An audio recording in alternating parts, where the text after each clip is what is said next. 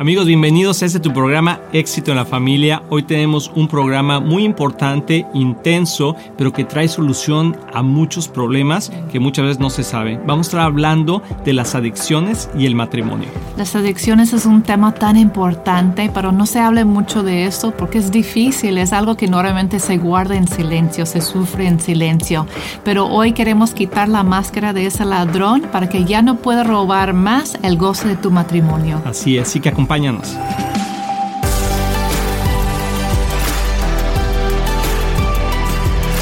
Hola queridos amigos de Éxito en la Familia, bienvenidos a este tu programa, espero que estén muy contentos y sobre todo invita a alguien a que pueda ver este programa porque va a ser de gran, gran bendición.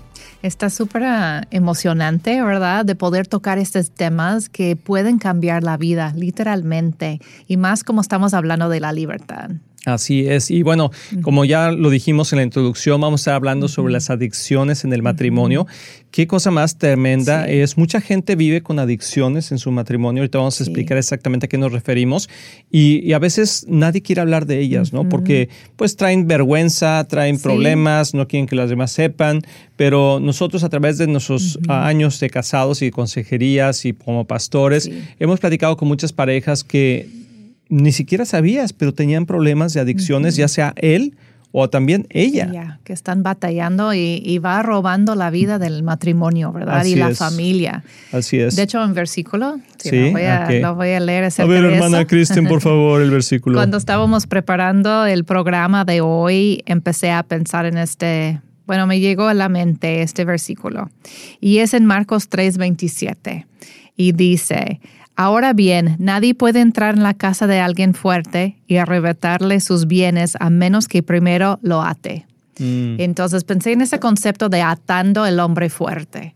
Porque adentro de nuestros matrimonios, si tenemos una adicción, es como tener un hombre fuerte ahí que está controlando el ambiente de nuestro hogar, está controlando el ambiente de nuestro matrimonio, robando nuestra paz, gozo y pues el bienestar de nuestra familia. Así es, y mucha gente dice, bueno, no, nosotros no tenemos adicciones o yo no tengo adicciones, pero vamos a ver qué es una adicción. Una adicción es todo aquello que, que te controla y que no tienes tú la capacidad de poder retomarlo y que te hace daño. O sea, que te controla, controla la situación, controla tus emociones, controla tus finanzas.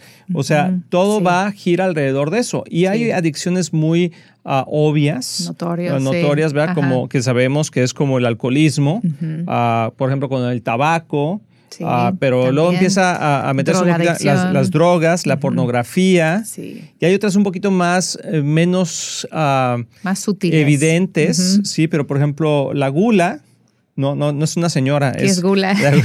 Esa palabra no sé. Es, la comida, o sea, cuando la ah, gente tiene adicciones a la comida. Y, uh, por que podría ser también anorexia, bulimia. Ah, anorexia, sí, cualquier cosa. A los medios sociales.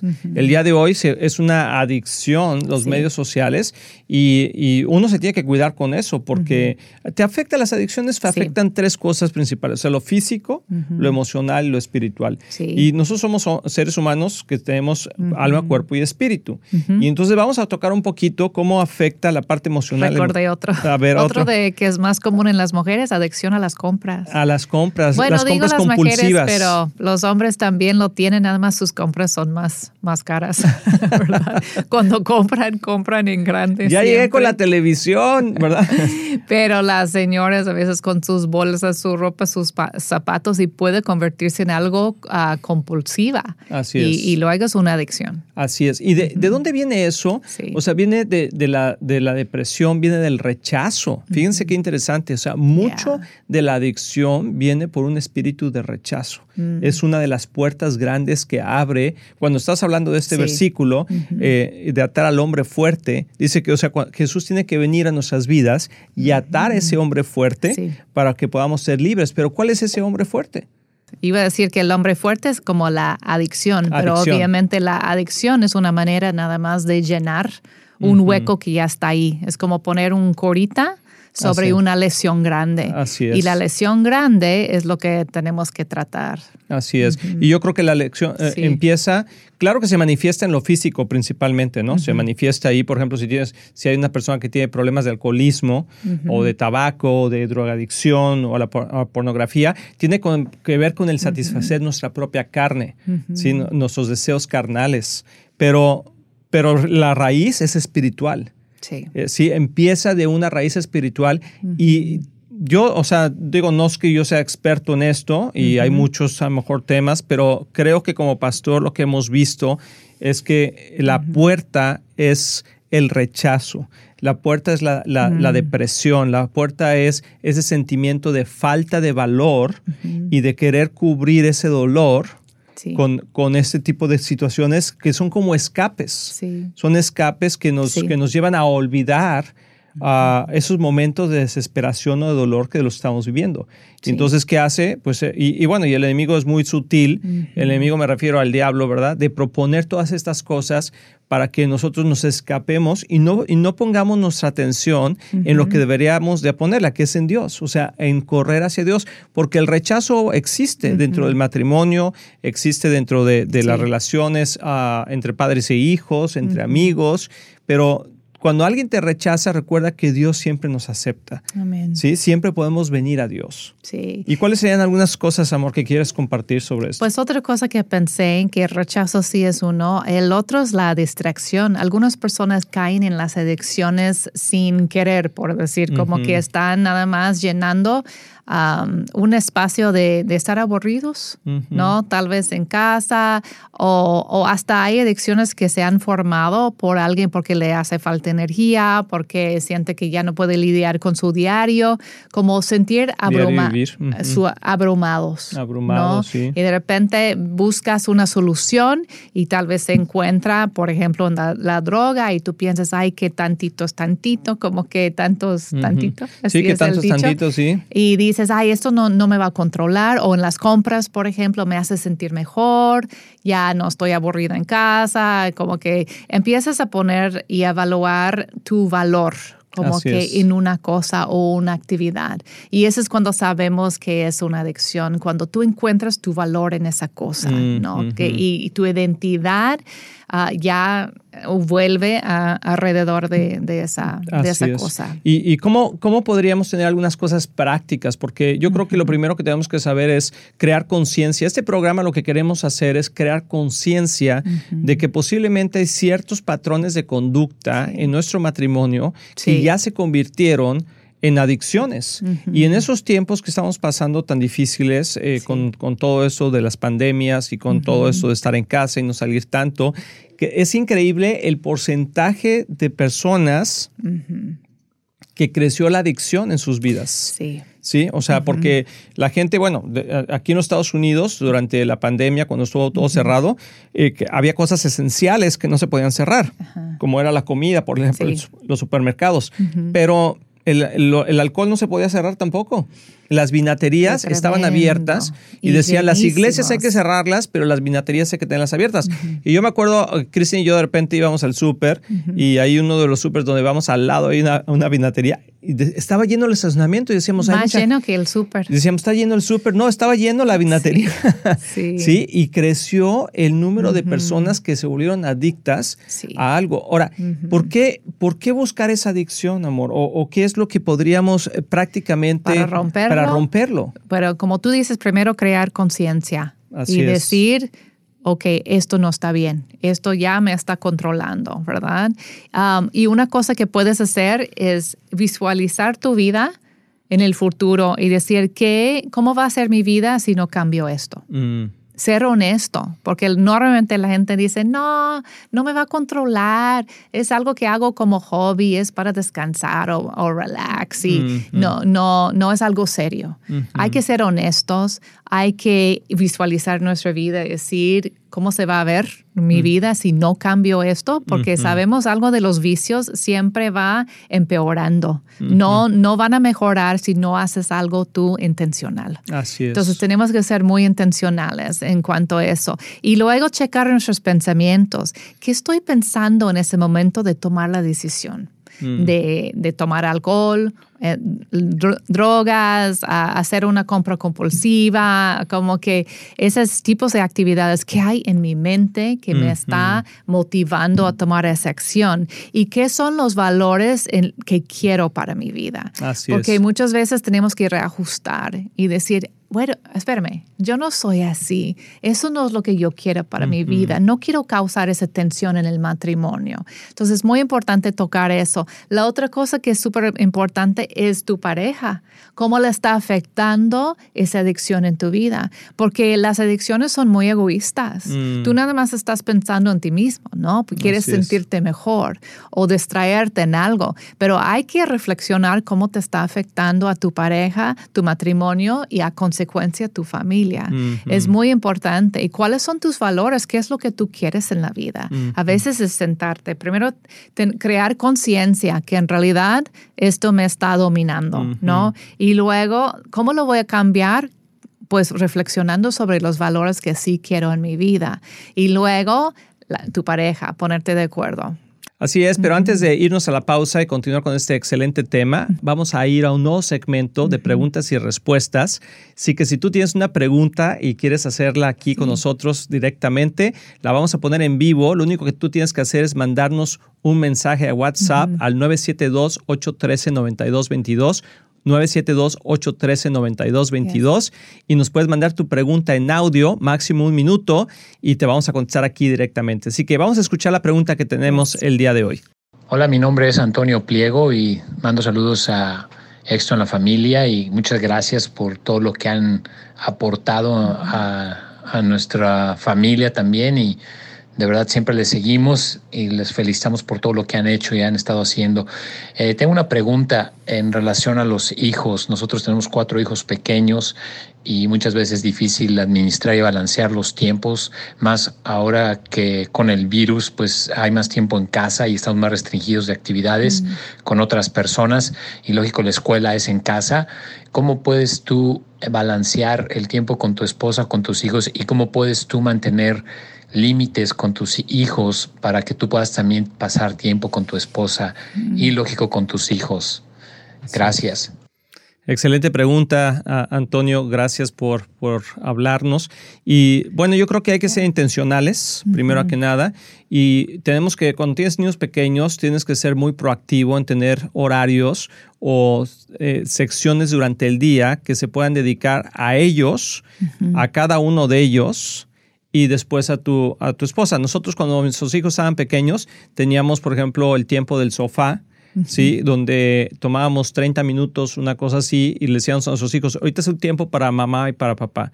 Y entonces, y ellos se ponían a jugar y si querían hablar con nosotros decíamos, acuérdate que estábamos en el tiempo del sofá. ¿Quieres sentarnos en una sofá? Sentarnos en un sofá. Y dicen, ¿y el sofá dónde entra? Sí, o en la sala o en tu cuarto, no sé qué. Pero, y aún ellos estaban ahí alrededor, pero ellos veían que teníamos un tiempo personal ah, entre nosotros y yo creo que eso es importante, tener horarios. Y la otra cosa es acuéstalos temprano. Yo creo que también eso es importante. Hoy dejamos que los niños se duerman muy tarde y eso también afecta nuestra relación. Y es importante que, que ven que, que, están ahí a veces, ¿no? Sin tomar toda tu atención, que tú puedes decir, espérame, estamos platicando um, papá y yo, y, y, que ellos vean eso, ¿no? Que les ayuda mucho sentir la seguridad y van a sentir hijos, uh, van a ser hijos uh, muy seguros porque saben que, que, sus papás se cuidan, ¿no? Y, y se quieren y están pasando tiempo juntos. También hay que darle prioridad y si tal vez tienes algún familiar que puede venir a cuidar los niños. Yo sé que es tiempo de tal vez cuarentena y no puede ser niñera, pero alguien que puede venir a cuidar los niños para que puedas salir a, dar la vuelta, a hacer algo, hacer esta prioridad y también pues o poner un video, un tiempo de, película, que tus hijos se emocionen y tienen su tiempo de película y ustedes pueden ir al jardín, hacer algo. Entonces es, es hacerle prioridad y ser intencional en todo. Así es, así es. Y tener un horario sobre todo. Bueno, vamos a regresar en un momentito. Gracias por la pregunta. Recuerda que lo puedes hacer escribiéndonos en WhatsApp al 972-813-9222 en forma de audio. Amigos, estamos muy emocionados porque ya tenemos un nuevo libro que se llama Un matrimonio divino. Lo hicimos con todo el corazón, con toda la intención de que tu matrimonio pueda tener éxito. En este libro vamos a tocar temas súper interesantes que seguro van a cambiar la trayectoria de tu matrimonio para bien. Y algo importante acerca del título Un matrimonio divino es que divino significa algo que viene de Dios y conlleva su bendición. Y también significa algo que se destaca por su hermosura. Y eso es exactamente lo que queremos en nuestro matrimonio, su bendición y la belleza. Así es, lo puedes adquirir ya aquí en el link de abajo y yo sé que va a ser de gran bendición, compártelo con otras personas, disfrútalo tanto como lo hicimos nosotros cuando estuvimos escribiéndolo y lo hicimos pensando en ti.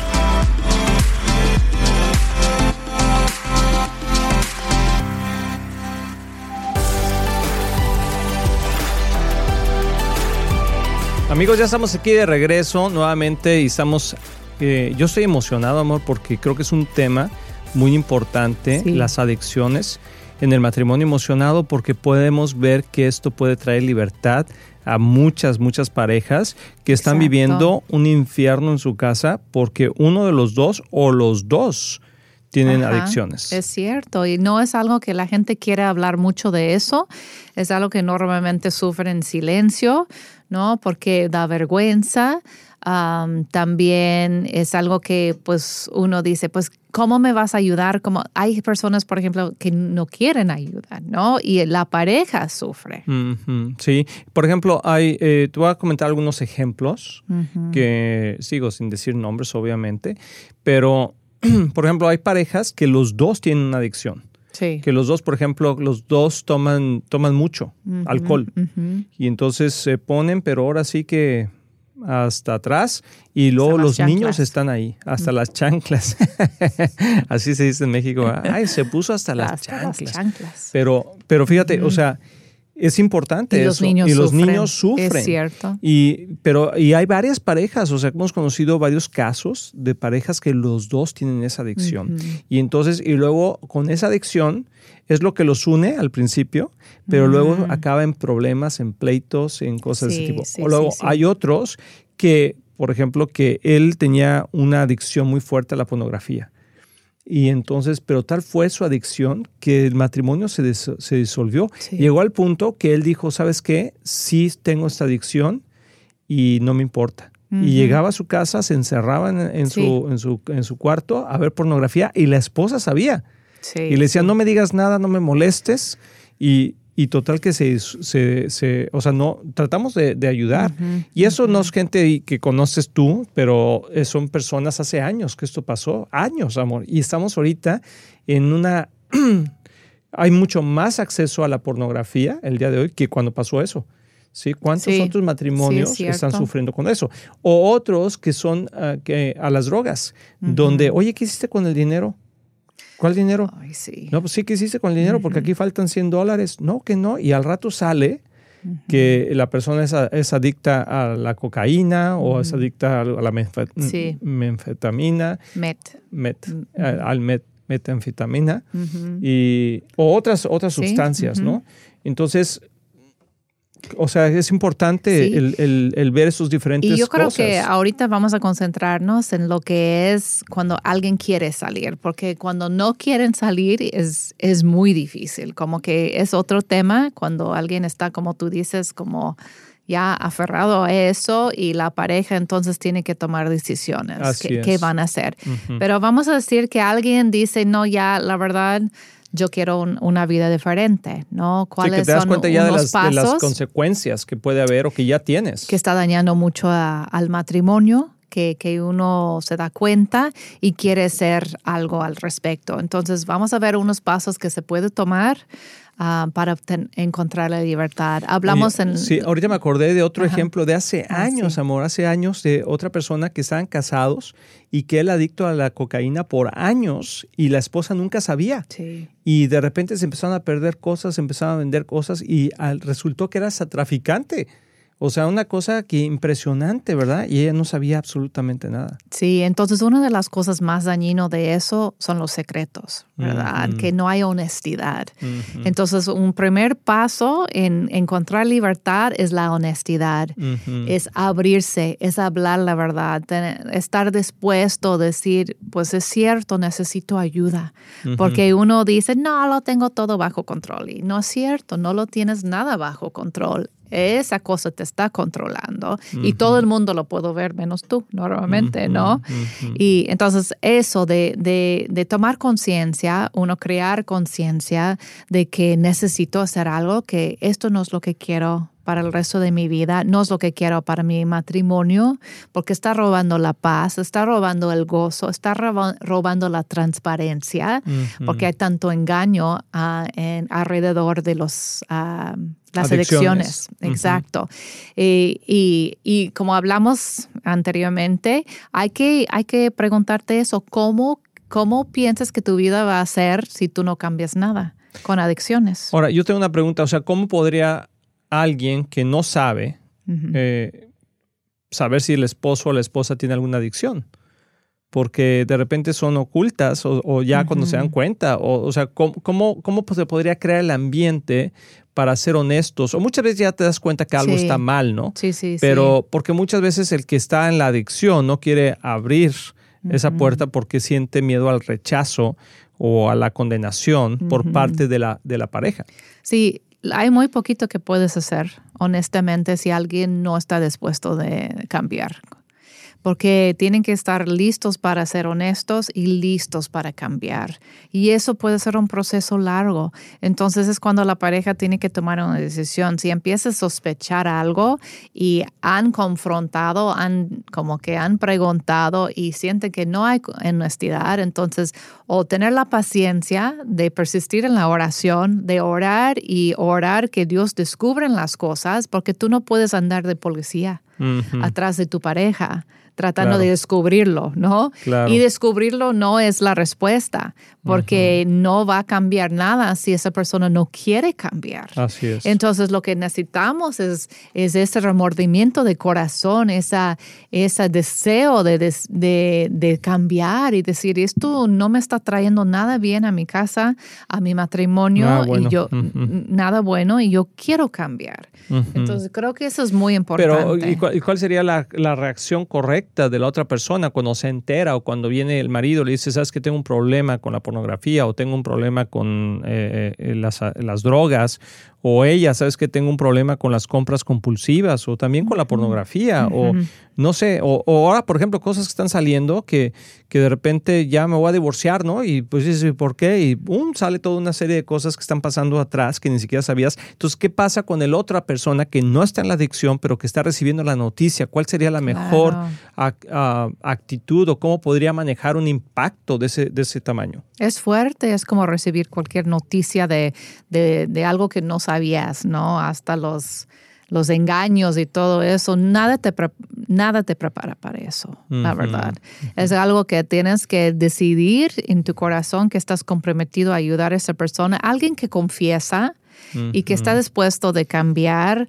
Um, para mí eso es un tesoro, porque no es que te descubrieron. Cuando, cuando descubres a alguien haciendo ese tipo de actividad, el porcentaje que, que en realidad van a cambiar es bajo. Es bajo, sí. Pero cuando confiesan y dicen, estoy luchando con eso y quiero salir, el porcentaje es muy alto, porque es real en ellos, ¿no? Entonces, si, si viene tu pareja y confiesa algo así, es como un tesoro decir, oh, pues wow, gracias por confiar esto eh, conmigo y, vamos a luchar juntos. Pero sí, sí tiene su chiste porque la tentación de, crear algo que se llama codependencia es grande, porque luego la pareja puede tomar la actitud de que yo soy tu salvador, yo te voy a ayudar y no importa lo que haces, como que no importa si caes 25 veces otra vez en lo mismo, yo soy tu salvador. Y eso se puede convertir en algo enfermizo porque no estás ayudando, estás facilitando si, si estás dejando que caiga, caiga, caiga. ¿Y cómo podría alguien evitar eso? pues buscar ayuda afuera de nada más la pareja, para que hay otros um, sistemas de um, dar cuentas, que no nada más cae sobre ti como la pareja. Así es. Entonces puede ser terapia.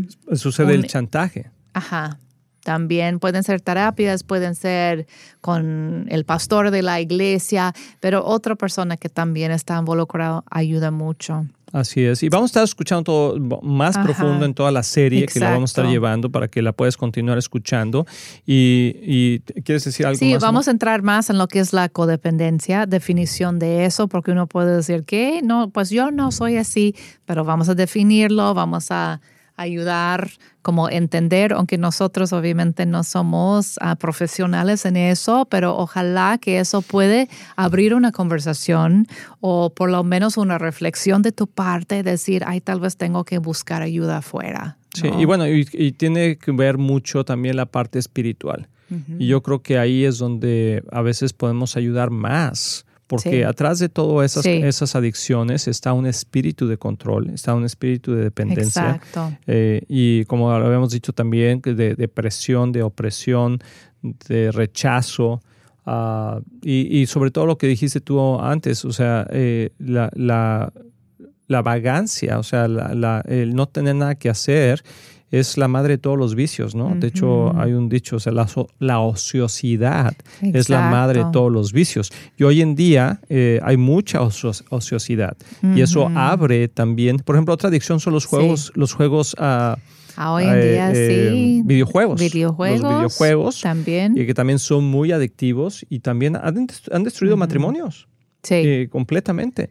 Entonces, ¿es, malo eso? No necesariamente, pero todo lo que no puedas tú tener control sobre de ello, y vamos a estar hablando cómo poder hacer eso. Y algo importante que hay que ver es eh, tratar con la vergüenza y la culpa. La mm. vergüenza y la culpa son diferentes. La vergüenza está basado en que yo soy así. ¿no? Y la, la, culpa es yo hago eso. La culpa puede ser constructiva, te puede llevar a tomar buenas decisiones porque reconoces, convicción. Ajá, reconoces que hiciste algo mal y ya lo puedes cambiar. La vergüenza no, la vergüenza es condenación mm. y dice que yo soy así. La vergüenza es condenación. Yo soy, entonces que no puedo hacer nada porque así soy. ¿no? Y eso es lo que Cristo vino para liberarnos de la, vergüenza, de decir, esto no es tu identidad, tú no eres un adicto, no eres un alcohólico, cuando, cuando ya quieres ser libre, que Dios te puede liberar. Tal vez tomas acciones así, pero no es tu identidad, eres hijo de Dios. Amén, sí que está muy interesante el tema, no te lo quieres perder, continúa con nosotros en el podcast o en los programas de radio o en YouTube, donde nos puedas también ahí seguir. Y te quiero nomás decir que estamos regalando un capítulo de nuestro libro, Un matrimonio divino. Excelente. Si tú texteas al 31996 la palabra divino, textea al 31996 la palabra divino, y te vamos a mandar eh, un capítulo de nuestro libro que sabemos que va a ser de mucha, mucha bendición. Así que nos escuchamos en el próximo programa. Gracias por estar aquí con nosotros y recuerda que siempre hay esperanza.